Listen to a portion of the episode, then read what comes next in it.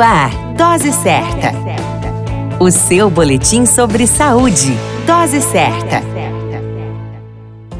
Olá, eu sou Júlio Cazé, médico de família e comunidade, e esse é o Dose Certa, seu boletim diário de notícias. E o tema de hoje é Dia do Homem. No dia 15 de julho é celebrado no Brasil o Dia do Homem. Em outros países, a data é comemorada no dia 19 de novembro. O Dia do Homem tem o propósito de chamar a atenção da sociedade para problemas e circunstâncias que possam atingir, em especial, o sexo masculino. Dados estatísticos mostram que a mortalidade masculina é maior que a das mulheres além dos adoecimentos que acometem com mais gravidade os homens. De acordo com os dados da Biblioteca Virtual de Saúde do Ministério da Saúde, estudos apontam que 76% das internações por lesões, envenenamento e algumas outras consequências de causas externas são em homens. 68% das mortes de pessoas entre 20 e 59 anos são homens. A cada 5 pessoas que morrem entre 20 e 30 anos, quatro são homens. O sexo masculino, apesar de apresentar-se forte e resistente, não reflete essas qualidades em sua saúde e qualidade de vida. O estilo de vida e o comodismo para atitudes de promoção de saúde faz com que os homens tenham uma saúde vulnerável comparado às mulheres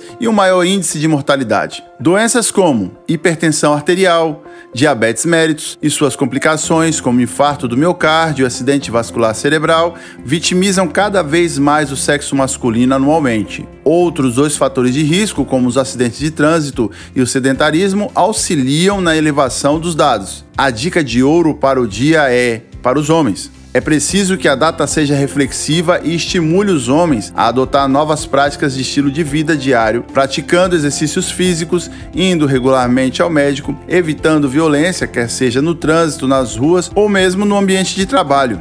Cuidar com o consumo de álcool e drogas e outras considerações pertinentes para o dia. Vale a máxima: homem bom é homem saudável e vivo. Feliz Dia do Homem! A qualquer momento retornamos com mais informações. Esse é o Dose Certa, seu boletim diário de notícias, e eu sou Júlio Cazé, médico de família e comunidade.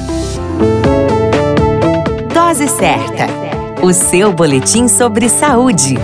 Dose Certa.